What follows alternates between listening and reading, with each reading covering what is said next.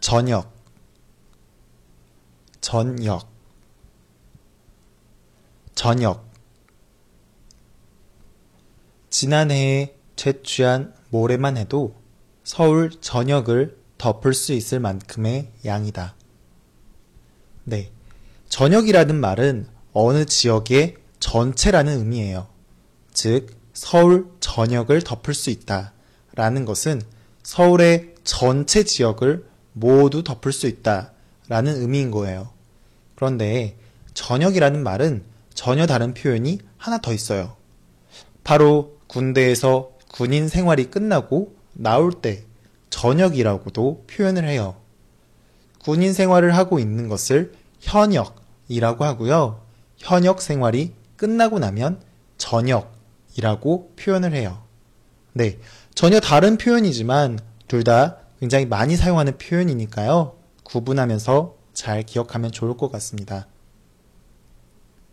지난해에 채취한 모래만 해도 서울 전역을 덮을 수 있을 만큼의 양이다.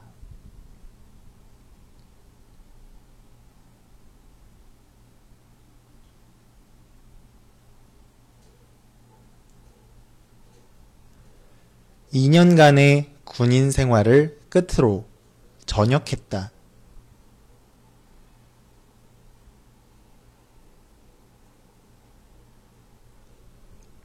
2년간의 군인 생활을 끝으로 전역했다.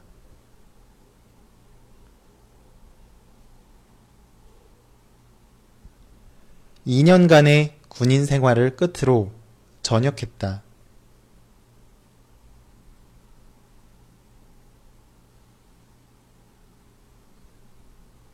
수도권 전역에 비가 온다.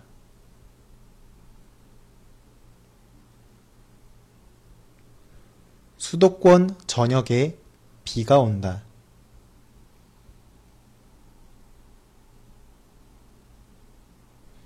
수도권 전역에 비가 온다.